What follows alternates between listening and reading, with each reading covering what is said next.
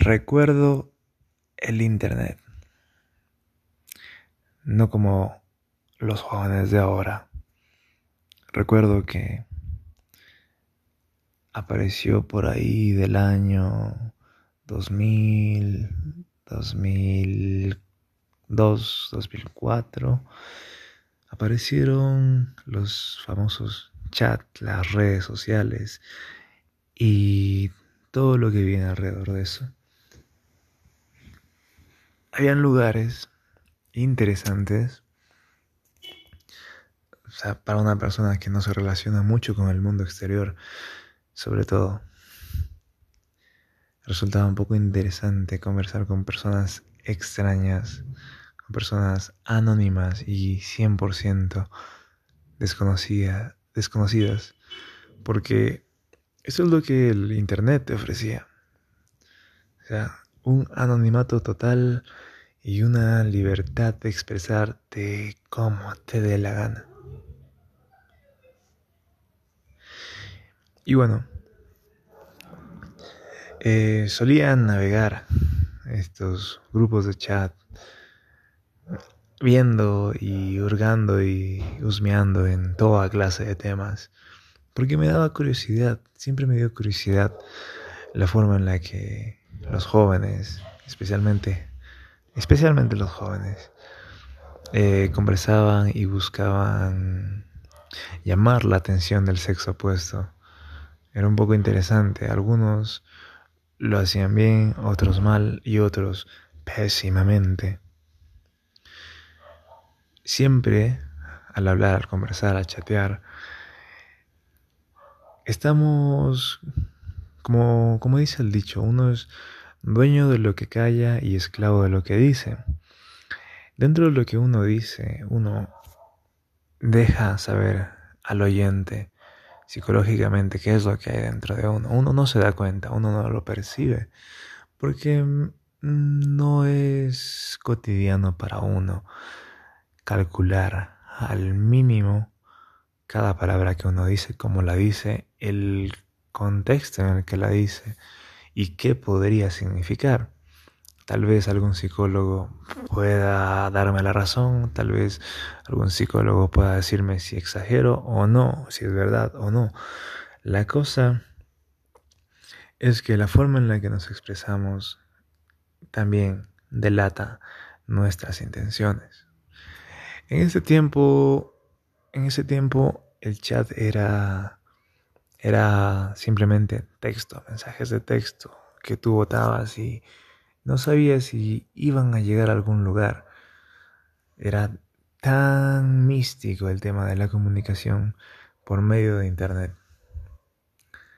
Y así como místico era interesante saber qué iba a pasar, saber si alguien te iba a responder, imaginarte que tu alma gemela puede estar al otro lado escuchándote y puede que en ese preciso instante, en ese segundo, milisegundo, en ese paquete de información que viaja por internet y le llegue lo que esa persona quiere escuchar y responda de la misma forma. Como la canción de Tan Tam Go que, que dice que conoció a una chica por internet y y que le hablo de amor solo en inglés.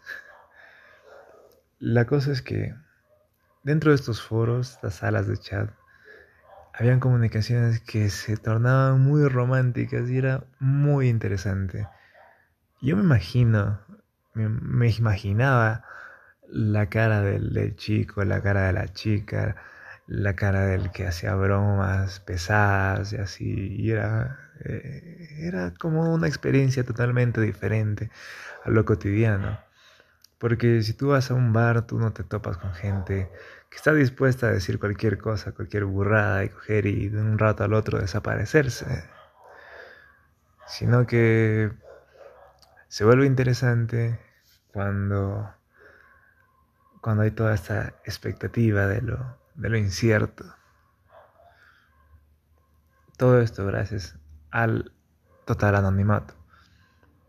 Y sí, el anonimato te daba cierta libertad, pero las personas en un entorno social se autorregulan. No hace falta que exista un moderador, aunque lo hay. Pero siempre que alguien sale con un mensaje que va más allá de lo correcto, más allá de lo moral, siempre va a haber alguien, o se espera que siempre haya alguien que ponga un hasta aquí. O sea, no te puedes pasar más allá porque estás faltando el respeto, porque la otra persona se puede sentir ofendida, etcétera, etcétera, etcétera. Entonces, tú ya sobreentiendes ciertas reglas, ya cuando vas más de una vez a un, a un lugar de estos, bueno, creo que ya no existen estos lugares, o no sé dónde los hay. La cosa es que yo veía como de una conversación, de un hola, partían conversaciones mucho más profundas de lo que ahora se llega en persona, en chats o en aplicaciones que son para citas. Yo recuerdo haber visto muchas conversaciones muy profundas que llegaban a conectar realmente a las personas o esa percepción llegaba a tener yo de lo que veía, de lo que leía. En fin, eh, luego de estas experiencias de chat donde obviamente no conocía a nadie, lo hacía más que nada para curiosear, a ver cómo hablan los jóvenes, los jóvenes más adultos que yo, porque ¿qué tendría yo? Unos 12, 13 años, cuando me metía a husmear en esas conversaciones de los foros, que eran interesantes. Y bueno, y luego aparecían más, o sea, más información al respecto de la, del internet, al respecto de los chats, al respecto de las redes sociales, al respecto de estas páginas de cita. En su tiempo existía Target. Mm, Target, y se pronuncia Tag en inglés, bueno. La cosa es que aquí había algo innovador, que tú o le dabas clic al botoncito verde y hacías match o hacías o pasabas, ponías next en el botoncito rojo y, y ya, chao. Ya, al, modo de Tinder, una forma de Tinder. La cosa es que así, mm, explorando un poco la página que tenía información sobre las chicas locales, Quito, Ecuador. Conocí, llegué a conocer a alguien porque le di match y me dio match y ya.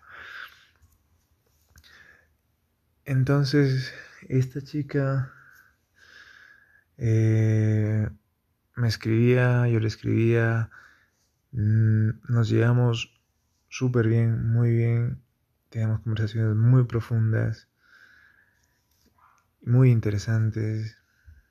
Creo que sin, sin conocernos, sin habernos visto, ya, ya nos llevamos bien. O sea, yo había visto una foto, ella había visto una foto mía y eso era todo lo que sabíamos el uno del otro al principio. Más adelante, creo que pasaron seis meses o un año, seguíamos hablando y ya hablábamos por teléfono convencional. El problema era que mm, mi mundo era muy reducido y yo no contemplaba la idea de viajar hasta donde ella vivía y conocerla. O sea, era algo que se me hacía complicado. Y así como para ella se le había hecho complicado el hecho de conseguir una cámara para que yo la pueda ver por videollamada.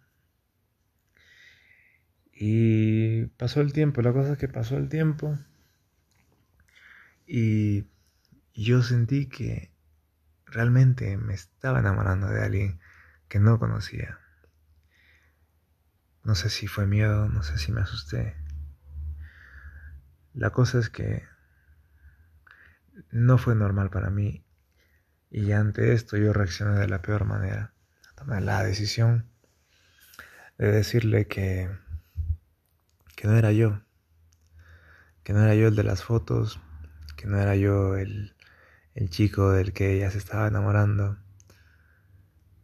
Quise cortar por lo sano y, y sé que tuvo que haber dolido, porque a mí también me dolió dejar esta oportunidad de algún día conocernos, echarle a la basura y, y seguir con mi vida normal porque todo muy bonito y todo, pero la cosa es que yo pensaba todo el día en esta persona de la que me estaba enamorando y, y estaba viviendo en una realidad virtual más que en el mundo real.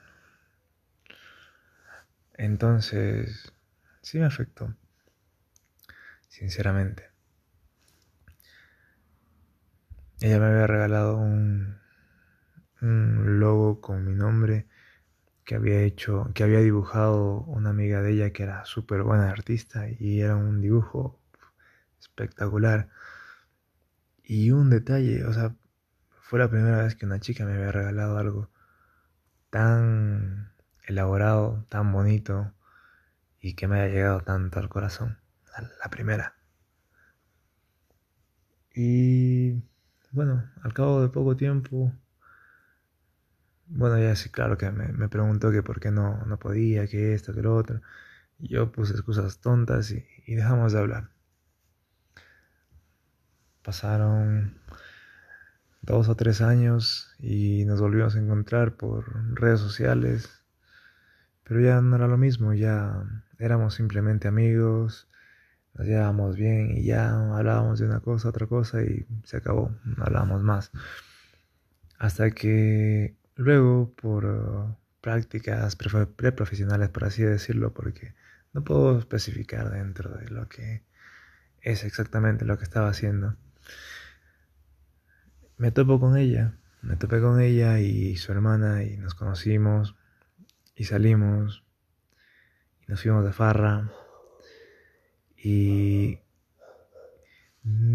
no sé cómo, no me acuerdo exactamente cómo fue, pero nos dimos un beso. Y la dejé en su casa, me fui a mi casa, al día siguiente me levanté esperando, así, todo contento de que, de que la había, la había conocido realmente y era increíble, de que habíamos pasado bien y de que por fin había tenido eso que hace muchísimo tiempo había esperado, poder darle un beso. Y tan ansioso, con tanto gusto que quise hablar del tema al día siguiente y al día siguiente me cayó el balde de agua cuando ella me dijo que, que no le había gustado. Que no le había gustado, que no soy su tipo, que mi profesión no es agradable para ella. Eso fue un golpe bajo. Y bueno, Yo no me lo podía creer, sinceramente. Pero la cosa es que luego de eso